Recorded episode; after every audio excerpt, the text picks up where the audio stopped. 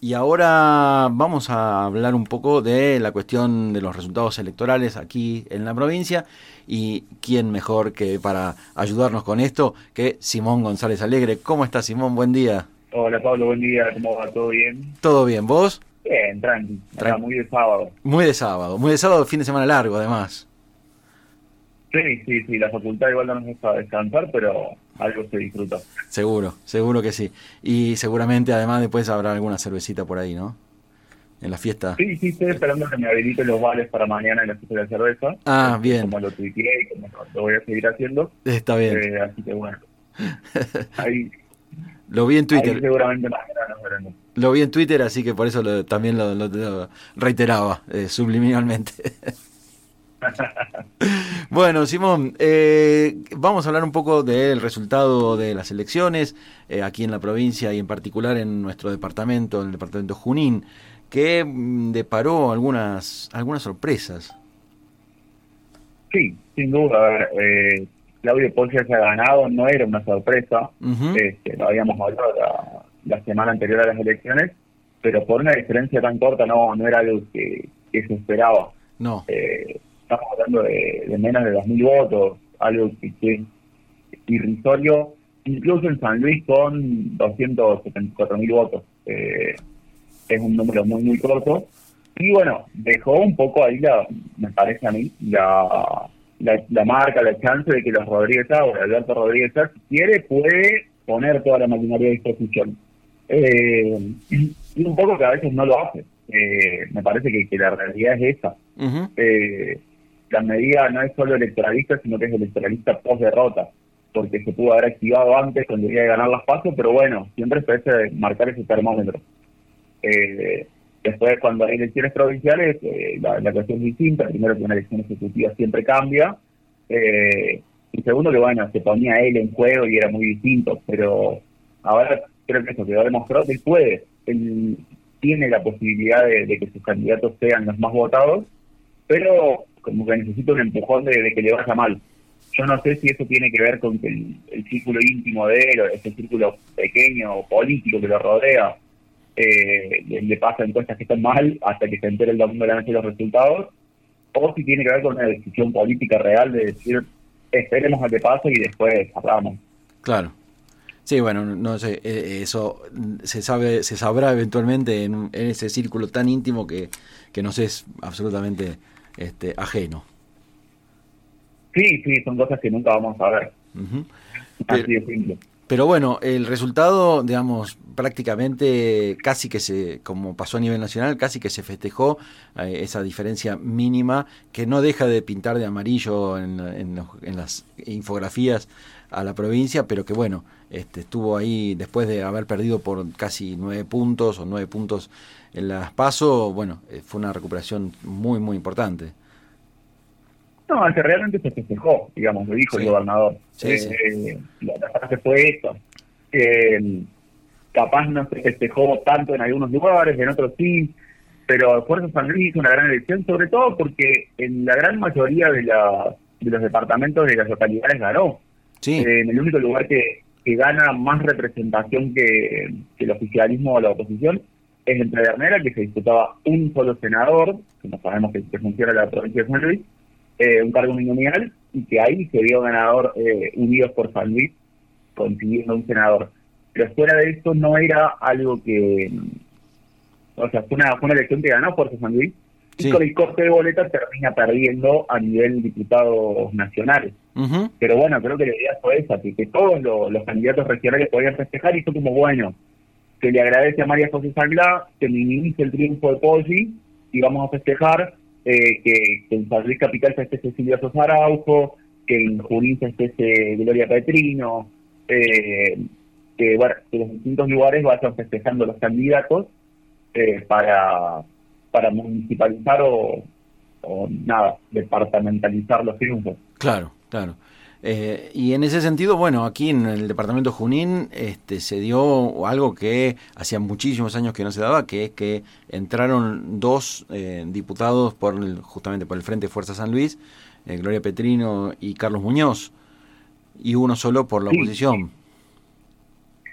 Sí, a ver, la cuestión de que gane el Frente peronista, digamos, no es algo tan extraño, pero sí que logre meter los dos, porque la última vez que había pasado esto había sido en 2013, eh, que había ganado el oficialismo en ese momento que la candidata era Mónica Fernández, eh, pero, pero había perdido el segundo diputado a manos de Celso Guardia, que el senador por el posismo, que en ese momento era kirchnerista. Sí. Eh, entonces, sí es raro que el oficialismo consiga los dos diputados de acá de San Luis, despegándose tanto de, un tercero, que a veces es un tercero y a veces simplemente es que al oficialismo, cuando la oposición se une, al oficialismo no le va bien. Claro. Quedó demostrado en 2017, quedó demostrado en 2019, eh, y podemos seguir haciendo haciendo historia. Siempre fue el departamento más opositor de todos.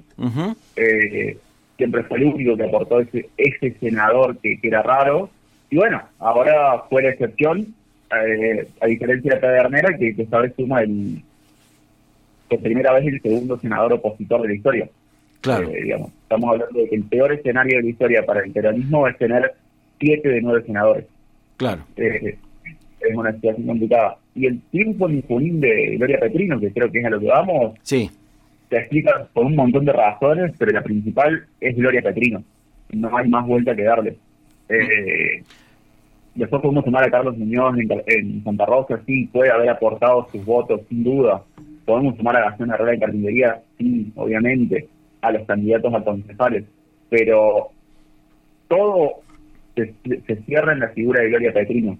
Si Gloria no hubiera estado encabezando, probablemente hubiera habido mayor dispersión, estos dirigentes o menos compromiso de estos dirigentes, porque es una figura que nuclea mucho y tiene mucho poder dentro del PJ y ante mucha gente que, en 2019 se le había dado poder por distintas situaciones por las cuales Gloria no podía estar eh, que habían salido mal, que le demostraron, bueno, mira, así se lidera el PJ, me parece que esa fue la, esa fue la clave. Claro, y, ahí, eh, cobra importancia justamente en, la elección de los candidatos y las candidatas, ¿no? O sea, la designación, la designación. Obviamente que sí que la, designación de las candidatas y los candidatos fue una cuestión grande, pero bueno, eh, acordate que, se hablaba de Gloria Petrino como una posibilidad remota. A mí había fuentes que me decían, el mismo día del cierre de listas, no, lo de Gloria es un es algo para la prensa, es algo para que la oposición se la crea, eh, pero Gloria está mal y hay que estudiarlo y Gloria demostró realmente que, que no pasó eso, eh, que tiene la fuerza para, para ganar la campaña, decía la fuerza de Gloria, bueno, eh, hay una cuestión real de que, de que Gloria Pequeño sigue liderando eh, el departamento, y que sigue liderando el PJ y que todos los actores, o casi todos los actores le responden, y los que no le responden a ella no estaban en cargos realmente cercanos. Eh, tenían que estar terceros, quintos, suplentes tuvieron que renunciar por la razón que sea, pero personas que se quiso poner en contra de Gloria Petrino no tuvo un lugar. Claro. Eh, también quedó demostrado, bueno, que quién es la, lealtad del gobernador que tanto se decía, que tanto todo el mundo se, se se quería llevar, todos decían, bueno, no, no, yo soy el gobernador y ya me dijo que Gloria está muerta, que tal cosa. Y no, la verdad es que se terminó demostrando que no solo está más vivo que nunca, sino que en San Luis sigue teniendo más peso que toda la gente que le quiere poner palos en la rueda. Eh, entonces, me parece que va por ese lado la, única explicación de por qué gana el peronismo acá. Eh, después que meta los dos, bueno, se debe a la polarización, a que Cristina Nicoletti no hizo la mejor campaña. Lo, a eso, a eso quería ir a la oposición, digamos, eh, eh, en, la, en, particular la situación de, la Unión Cívica Radical y que encabezaba Titina Nicoletti, que bueno, también es una figura con bastante reconocimiento y, participación, pero que no logró quebrar esa frialdad esa, o esa polarización este, en absoluto, quedó, quedó muy lejos. Mira, hay dos cuestiones. En cuanto a que no ha logrado romper la polarización, el otro día hablaba con un dirigente radical y me decía, fíjate que salvo en Unión, que ganó Juntos por el Cambio por un 70%, en padrón chico, eh, la UCR Junín y Nardo hizo la mejor elección dentro de todo lo que es eh, la provincia, quedando casi un 25%. Eh, cuando en, otros departamentos que se decían capaz 10 diputados no lograron meter ni uno. De todas formas, sí, fue una mala elección y creo que se debe a varias razones la principal es que quienes tenían que apoyar a Nicoletti para darle esa estructura, que eran las intendencias de Santa Rosa y de Merlo, decidieron jugar su propio juego. Eh, la de Merlo capaz sí, jugando un poco más con Nicoletti, con que es presidenta del consejo, mostrándola más, pero enfocándose en las elecciones municipales y apostando a que corte, nada, la sede la arrastre un poco, eh, y la de Santa Rosa que no, no se quedó absolutamente nada. La de Santa Rosa que le fue muy mal, el oficialismo salió tercero y perdió una de las dos bandas, o tres bandas que tenía en el consejo, las dos bandas que tenía el consejo. Al oficialismo eh, local de Santa Rosa estamos hablando, ¿no? ¿Cómo? Estamos hablando del oficialismo local en Santa Rosa, quiero decir, que es la Unión Cívica. Eh, la Unión Cívica Radical, el gobierno de Santa Rosa tenía dos concejales eh, y ahora quedó con uno en un contexto de cinco. Claro. Eh, y la otra razón, bueno, también es la polarización y es que eh, haya tenido la gente que decide entre Poggi y, y como se llama, Sanglá, y que José Ricardo se ha quedado completamente lejos. Sí, sí. José Ricardo se quedó fuera de la discusión. Eh, y lo único que hizo fue jugarle como un salvavidas de plomo a Nicoletti. Claro. Y, a los candidatos en todo el departamento, digamos, no hablo solo de ella, sino de todos los candidatos a concejales. Eh, y bueno, después obviamente todos hablarán de, lo que pasó con Matías Herrera, eh, el concejal de Merlo, recordemos que, está presuntamente involucrado en una, en una causa que hoy en día está, en investigación, está, en averiguación. Yo creo que este Vox Populi lo que hizo fue que la gente que estaba indecisa entre poner a y cortar la boleta o, poner la boleta completa de Poggi se haya terminado decidiendo por eh, meter la completa de Poggi para no tener dudas o para no arrepentirse. Claro. Eh, sí. No, digo, a propósito de, concejal Matías Herrera, eh, no, ha, no ha estado participando, ¿no? Ahora post elecciones de las reuniones del Consejo Deliberante en Merlo. No, no, no. No, este, no está haciendo las sesiones del Consejo Deliberante y no se sabe no se sabe nada de él, digamos. Tampoco sabemos si renunció, efectivamente. Mira, a mí lo que me dicen es que sí renunció. Yo todavía no tengo el archivo de la renuncia. eh, pero sí que renunció a su cargo, a su candidatura posterior a las elecciones, lo cual es todo un dato. Ajá, eh, es todo un dato. Pero, pero no lo sé, que la verdad no, no lo sé si, pasó o no, o no pasó. Y realmente sabemos que no va a asumir porque sería un, nada, un, costo muy grande no solo para él, sino para toda la gestión municipal. Pero sí que hay que ver qué sucede, si asume si asume él y renuncia, digamos, para que asuma este Cuello, que es el hombre que sigue por la paridad, o si asume Orlando, eso es lo que, se está hablando hoy en día en la justicia electoral, porque la Unión Cívica Radical está bastante decidida de que la justicia decida y eso es acatar. Ok. Ok. Y esto le deja un panorama eh, interesante, digamos, visto así como analista a, la situación del Consejo Deliberante en Merlo, ¿no? Porque está como muy repartido, por lo menos en, las etiquetas partidarias. Después probablemente haya bastantes alianzas. Sí, la verdad hay que entender primero que nada que, que el presidente que se elige, la clave está en el presidente que se elija, que un presidente más de consenso, como pudo haber sido Cristina Nicoletti, con, con algunos apoyos, eh, claramente va a salir todo por unanimidad. Y bueno, si un presidente de choque, no, puede que se diga. A ver, esto es como un. Ahora estoy escribiendo la columna de mañana. Es un juego en el cual nadie puede ganar sin alianza. Claro. Solo no puedes ganar. Claro. Es completamente imposible, porque tenés cuatro de avanzar o del posismo, eh, tres del radicalismo y tres del peronismo. Claro. En el supuesto caso de un empate, que es imposible con los, con los sellos como están puestos, el presidente tendría un, doble voto. Pero, a ver, recordemos que el presidente vota, entendamos eso. Eh, porque no es bueno que damos la presidencia al fascismo que tiene cuatro y que damos 3-3-3. Claro. El presidente vota también y tiene el poder de desempate. Eh, es un cual sin alianzas no pueden ganar claro lo que está ocurriendo hoy es que todos están pensando en que los otros dos están aliando. Eh, es como eso, están, te diría que la palabra podría ser hasta paranoiqueándola. eh, están como diciendo, bueno, no, esos dos se van a juntar y me van a cagar a mí. Lo que yo quiero que no, no necesariamente es la presidencia. Puede ser la vicepresidencia, puede ser justamente que el otro presida, eh, puede ser pueden ser distintas cosas, pero están como todos en esa situación, de que no quieren animarse a negociar tanto por las dudas de que estén negociando otros por atrás. Claro. Eh, entonces, deja por lo pronto a Juan Álvarez en una situación que tiene que, ver cuánto interviene ahí, cómo interviene, ver qué va a pasar entre su, alianza con Claudio Poggi. No hay nada seguro sobre si, él realmente está peleado con Claudio Poggi o no, porque no salió a hacer una gran militancia de la boleta nacional esta elección y se reunió con Claudio Poggi hasta último momento. Eh, capaz, eh, los concejales de Claudio Poggi dicen, ¿saben qué? Nosotros podemos mantener nuestra independencia o no, pero vamos a ser oficialistas. Claro. Y, eso deja un mapa para el 23 muy interesante, eh, en el sentido de que para mí, hoy en día, con los resultados que tenemos, una fórmula y Juan Álvarez eh, es imbatible. Pero bueno, faltan dos años sí, falta muchísimo, falta muchísimo. Por último, para ir cerrando, el, el, resultado en la localidad de Carpintería, que elegía dos concejales, también fue, si se quiere, sorprendente en el, en el resultado final. No, quizás no tanto en quién iba a ganar, pero sí que finalmente Fuerza San Luis eh, puso los dos concejales que estaban en juego.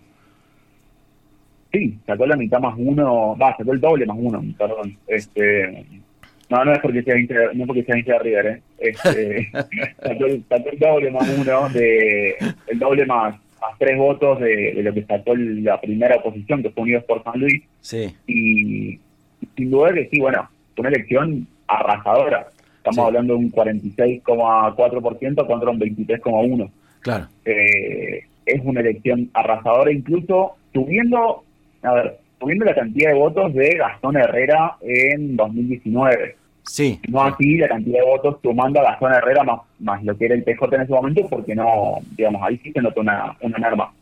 Porque Gastón había sacado 830 votos, más o menos, si no me equivoco, y Mónica Fernández había sacado 400 y algo. Nos debería dar una suma de 1200 y no, llegamos a 970. Eh, y bueno, el sí. Sanidad que había sacado casi 900 votos y ahí sacó 310. Eh, sí, sí, no, no es lo mismo una elección, como decías antes, legislativa que una ejecutiva. Sí, pero creo que, lo que demuestra es que, una buena gestión en algún punto es, medio imparable. Sí. No, no es que yo quiera hacer un juicio de valor sobre la gestión de, Gastón Herrera, pero evidentemente la gente lo valió así, porque lo fue a votar a él como candidato eh, y le dio un voto de confianza, de decir, bueno, mira, está tan bien que casi la mitad del pueblo quiere que, sigas vos. Y después solamente un 23% del pueblo quiere que esté la oposición más dura. Esto, esto demuestra mucho. Y bueno, que hay una, una gran mayoría y que con las reglas de la democracia gana. Me parece que lo que lo que demuestra acá es una gran jugada de, de, Gastón Herrera de sumarse a un frente para poder jugar en esta cuestión nacional y el Frente Fuerte San Luis en haber sumado a Gastón Herrera para ganar una independencia propia eh, y también eso que, hemos hablado más de una vez eh, fuera del micrófono, que lo que importa es la persona en el partido. Eh, sí, tiene esa característica eh, en las elecciones aquí, en la zona. En, la zona tienen esa característica. Importa la persona, no importa el partido. Lo mismo que decíamos de Gloria Petriño, eh, lo podemos decir acá de Gastón Herrera. Se votó la gestión de Gastón Herrera, no se votó ni a Fuerza San Luis, no se votó a, Claudio Poggi. Sí. es como que cuando se tuvo que votar a Poggi fue en las pasos, digo solo Ahora que se juega otra cosa, bueno, la gente cambió. Sí, sí, sí. Sin duda, de todos modos, seguramente también la, perspectiva, digamos, de, cierta unidad y de cierta y de la participación de, del intendente eh, ahora en el Frente Fuerza San Luis, por supuesto, este, potencia todo esto. Sí, sin duda, porque le dio un voto histórico del peronismo que siempre está, ¿no? Claro. Ahora no tengo memoria de cuál es el, el voto chico del PJ, digamos, el pillo del PJ, en carpintería, pero sin duda que, está ese voto que le dio una base para alargar, le dio una estructura, eh, sumado a distintas, a distintas organizaciones eh, que hayan estado otros partidos, que es Estado Compromiso Federal, dentro de, un marco en el cual sabemos que están en el departamento muy divididos, el TJ y Compromiso Federal, trabajando juntos, eh, que hayan estado diciendo, bueno, el Frente Ciudadano, que, vos lo conoces bien, que hayan estado una cantidad de personas eh, en una unidad bastante, bastante pacífica, también es una clave para el triunfo. Y una oposición confiada, sin duda, porque mm, había, perdón, había gente muy confiada en que, en que bien. Claro. ahí está, faltaron tres votos para que para que consiga el segundo concejal. Eso, esos tres votos yo creo que sin duda se deben a, a la confianza, porque si hubieran sido las dos bancas por por goleada, estaríamos hablando de que no, le faltaron 300 votos para entrar. Claro, claro. tres. Bien, bien. Bueno, todo esto, por supuesto, ya buena parte de, esto que hablamos eh, ya se publicó en el, eh, en, el asesor de Merlo, pero también, por supuesto, mañana va a estar eh, con más información. Sí, mañana va a ser muy municipalizado en Merlo, así que bueno, a quienes son de otras partes les pido perdón, pero mañana va a ser muy municipalizado en Merlo porque hay muchísimas cosas que, que están pasando. Vamos a hablar justamente de la presidencia del Consejo Deliberante y de de posibles cambios en el gabinete que se vienen. Así que, que bueno, por ahí va a ir la cosa. También, bueno, te anticipo, va a haber cambios de gabinete en la provincia. En, a nivel provincial va a haber cambios de gabinete, eso lo, lo confirman muchas fuentes de, del peronismo. Entonces, capaz lo podemos hablar cuando pase, más que nada antes de hacer futurología. Seguramente. Eh, pero bueno, yo lo único que espero es que mañana me encuentren y me des los vales de cerveza, porque eso. no me toca capaz eso, me tengo que ir ahí. Hablemos de las cosas importantes yo pido un par, tampoco pido tantos. No soy una persona que quiera 10 vales de cerveza. bueno, entonces. conseguir un par todo. Ahí va, ahí va. Entonces ya saben, ¿eh? Este, ahí la organización del, de la fiesta de la cerveza. También podemos negociar una publicidad, no hay ningún problema. Claro, claro. Claro, ahí está. Ahí va.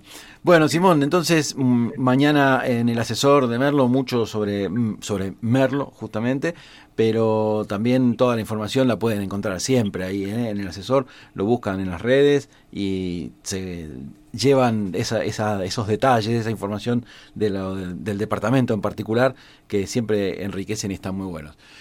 Te agradezco mucho. Sí, decime. Si querés compartir, está la nota que escribí del triunfo de Gloria Petrino. Eh, Bien. Alguien te pedir, está que una cosa que empieza con G. Eh, sí. Esa capaz de puede explicar más cosas o puede volver a lo que hablamos hoy. Eh, y bueno, nada, al cierre de los tres de su programa. Bien, no, está bien, está bien, Te agradezco muchísimo la, comunicación como siempre y estaremos en contacto este, cuando haya novedades, este, como creo que sí, que, como decías, hacia, hacia el 10 de diciembre, que es la fecha de asunción de los nuevos este, legisladores y legisladoras, seguramente habrá movimientos de, de, los gabinetes, así que estaremos charlando. Sí, obviamente que, que sí, estaremos hablando porque ahora es todo minuto a minuto eh, nada, justo alguien se puede caer en una renuncia. Claro. me tropecé y renuncia sin querer. Este, puede pasar todo el tiempo. Exactamente. Así que ya ha pasado. Esto ya tengo certeza de que ya ha pasado. Exactamente. Este, pero todavía no se hizo público. Así que, bueno, obviamente que estaremos hablando. Gracias siempre por, por llamar, por consultar. Y, y bueno, nos, nos vamos hablando la semana que vienen para ver qué, qué, ocurre. Exactamente, exactamente. Y seguramente nos encontraremos ahí, vos con tu vale de cerveza y yo con mi vaso. Este, no, no, vos con los vales de cerveza para mí. ¿Eh? Vos con los vales de cerveza para mí. Ahí está. Ahí está. bueno, bueno, che, te mando un abrazo, Simón. Un abrazo, Pablo. Otro. Chao, chao.